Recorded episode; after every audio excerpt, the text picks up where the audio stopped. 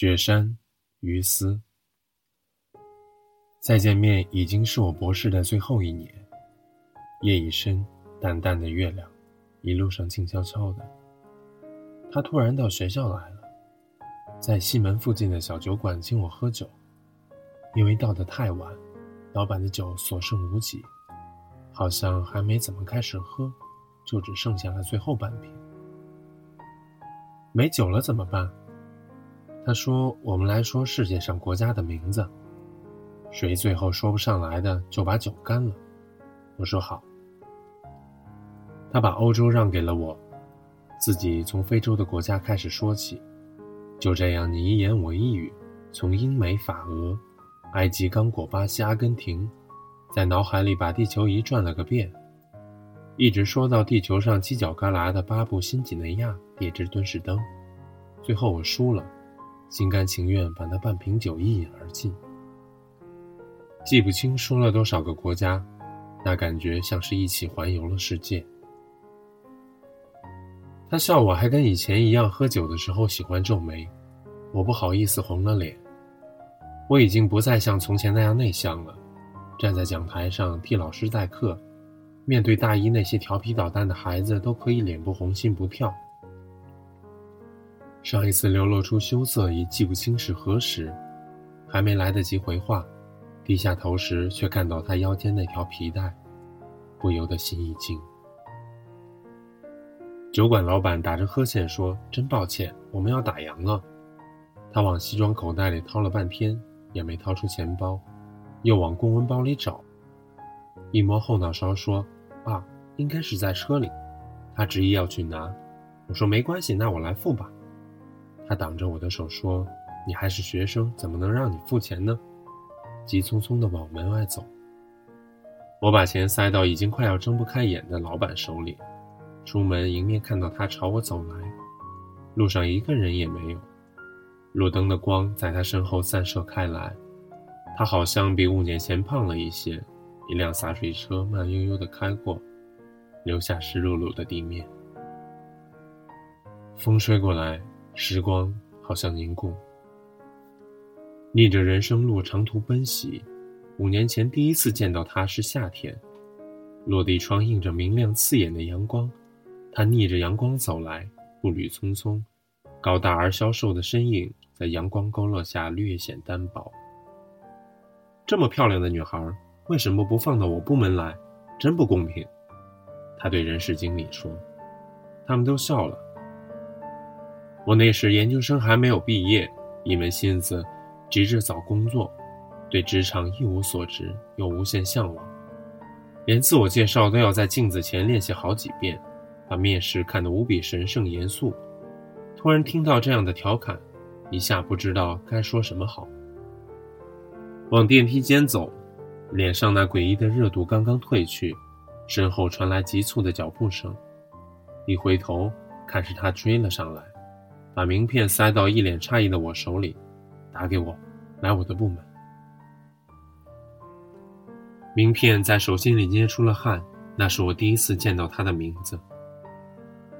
最后一个暑假，学校里几乎没有人，白昼显得特别漫长，午后炎热又异常干净，午睡往往伴着细细密密的汗珠。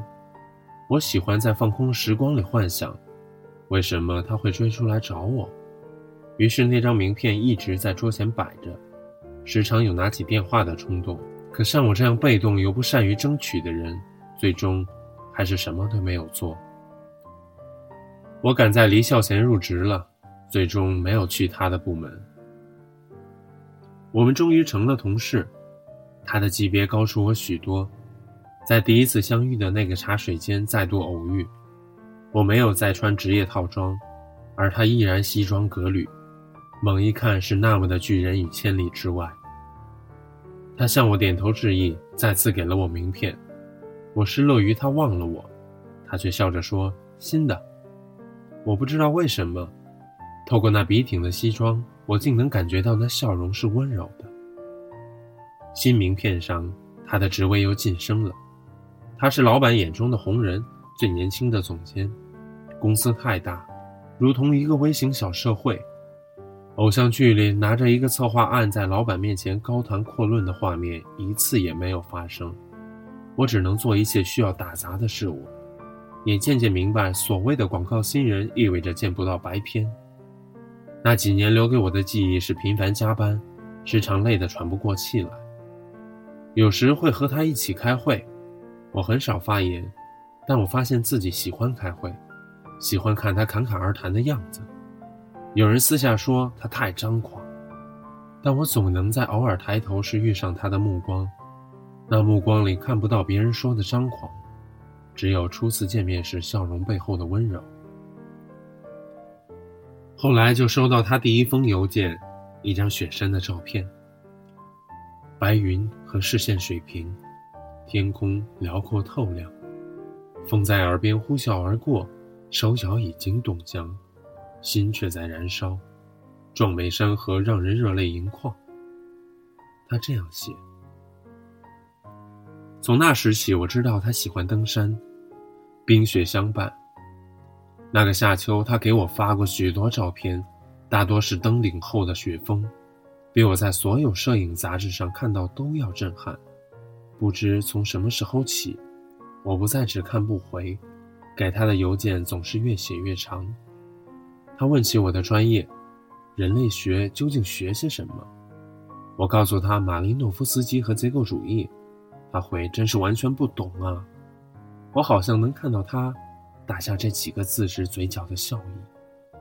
我似乎从未对任何人这样敞开心扉。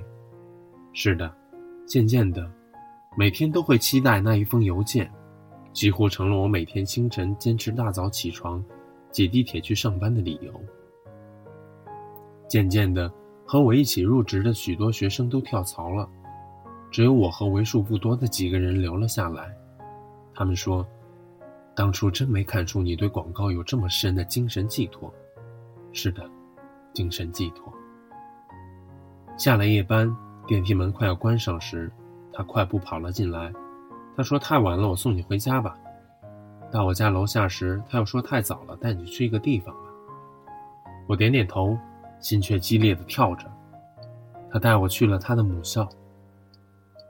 那所学校有一大片翠绿宽阔的草坪，我们绕着红砖的苏式教学楼慢慢的走着。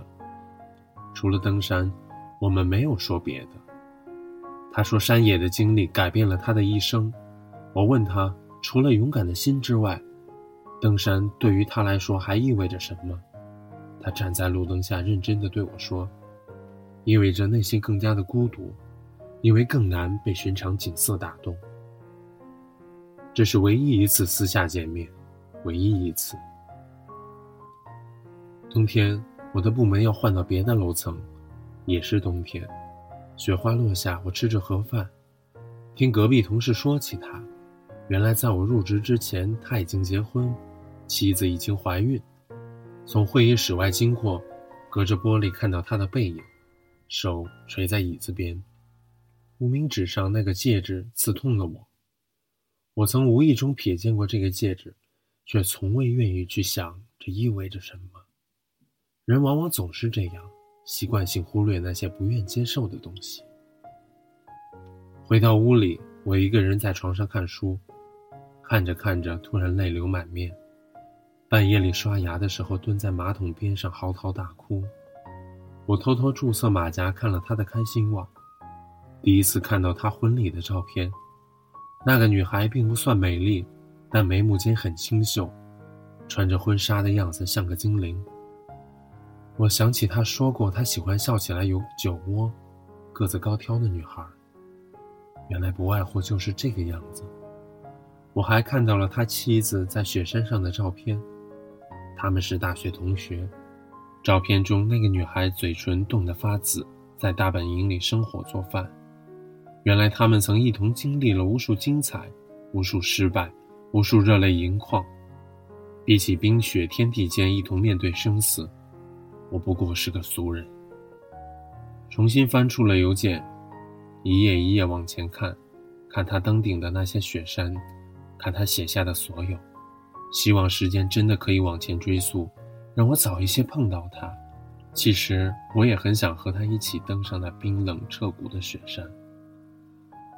有段时间会觉得自己愚蠢而矫情，我的世界似乎连白天也不再清晰。唯一一次和闺中密友说起他，他们告诉我，男人在妻子怀孕期间总会特别孤独。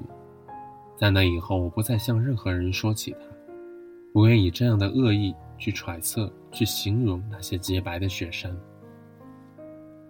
公司里架构调整，他应该在争取更大的地盘。邮件里他说自己被欲望侵蚀，有时会有点累。我不再回他的邮件，直到在微博上看到他儿子的照片，那小小的婴儿憨憨甜睡。那天夜里。暖气似乎停了，那漫长的几个小时，我经历过什么？也许世上只有极少数人能够理解，无法与人言说。我知道，我该离开了。离职那天，他送了我一本关于自由登山的书，说译者是他最尊敬的人。他做了我做不到的事儿。十年前是他带我第一次登上了雪山。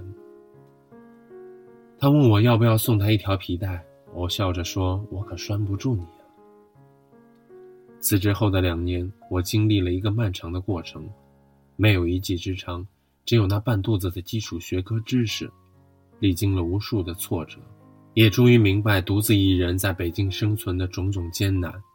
但我始终没有学会半推半就，接受任何心中不情愿的东西。终于明白他所说过的，那些没有将你致死的。最终会令你更坚强。后来我当了记者，时时与人对话，遇到过形形色色的人，只是心中依然很难平静，有时会陷入挣扎，怀疑起动机，怀疑人性是否至真至纯。直到有一天，我决定重新回到学校里充实人类学。学问究竟有何意义？不过是更加辛苦。所探究的东西，如风中一粒清晨，难以触摸。但很多时候，这就是意义所在。孤独是一种最好的交际，是米尔顿说的。再次收到他的消息，我已看到网上关于山难的新闻。他最敬重的那个人，长眠于新疆一座雪山的冰缝中。我能想象到这对他的打击。十年后，他要亲自送走。他在电话那头说：“你来乌鲁木齐吧。”突然听到他在电话那头哽咽的声音，我的眼泪突然抑制不住。那本关于自由登山的书，在书架的最后一排放着。我从未真正的读过，因为害怕一读就再也停不下来。我买了去乌鲁木齐的机票，第一次有了说走就走的勇气。我以为我将第一次亲眼看到雪山。可在过安检的时候，身体却不由自主颤抖起来。我最终还是离开了排队的人群，看着头顶的飞机呼啸而过。夜里，我删掉了所有他发给我的邮件，也终于明白他对我所说的：“不管你去不去，山就在那里。”此刻，他慢慢走向我，夜风一吹，酒好像醒了一些。洒水车渐渐远去，路灯下，这个世界上仿佛只有我们。他说：“我看过你写的每一篇采访。”我笑着说：“是吗？我好像也看过你爬过的每一座山，是登山，不是爬山。”他拍我的脑袋纠正我。我回过头看他，心中涌起一阵暖意。暖意，让人热泪盈眶的一个词。有没有想过去看看真正的雪山？像你这样的人，真的应该去看看。我是什么样的人呢？我问他。是小姑娘，她说，也是大龄人类学女博士。又笑了，好像又回到那许多年前。我怀疑自己的回忆是不是出现了问题。那枚戒指还在她手上，此刻我并不觉得刺眼。这五年。互相并不知晓的五年，那样的轻，好像一口气就能吹走。他问：“是不是快要毕业了？”我说：“是啊，正在写毕业论文，越写越长，已经快九万字了。有时以为要结尾了，再读一遍，却好像还很远。”那有了孩子是什么感觉？我问他。他说：“想到这世上有一个生命，离开了你没法生存。结婚又是什么感觉？”我又问。他笑着说：“你是研究人类学的博士，难道会不知道吗？”我摇摇头。大概跟你写论文是一个感觉吧。他说：“那应该很幸福。”我说：“漫长又不知道尽头，需要不断付出的幸福。”你真这么想就好了。我抬起头看他，看到他眼睛里的血丝和眼角的皱纹。原来他已经不再年轻了。如果有一天，当我们都很老，得知最喜欢的那个人去世了，心里会是什么感觉？会愣一下，然后闭上眼睛，回忆起多年前还年轻的时候，阳光下、微风中，他笑得灿烂的脸。默默地念一声再见。他说：“我会没有遗憾，不说再见，因为此生在心中已然和他共同度过。”道别的时候，他说：“毕业论文写完了，发给我看看。”为什么？我想知道这几年你都在想些什么。站在博士楼的台阶上，远远看他那辆黑色的车远去。我想劝他要打车回去，不要酒后驾车，这不安全。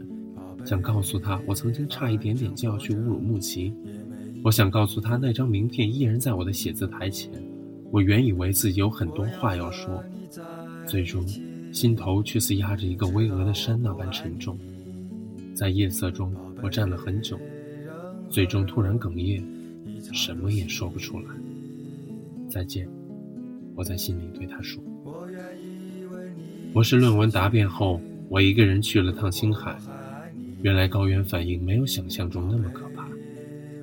我裹着大围巾在湖边遥望，不远处是那被雪迹染白的山尖，那种白色很难用言语来形容。在透亮的蓝天下，单纯、洁净而没有杂质，无法触碰，纯粹无瑕，只能遥远地看着。我不曾在那雪山上留下过足迹，那山也不曾靠近我。整整五年，我们都改变了很多，那些不变的，最终变成了山顶上一万年也不会化的白雪。我终于明白，也终于相信，这是他向我描述过的爱情。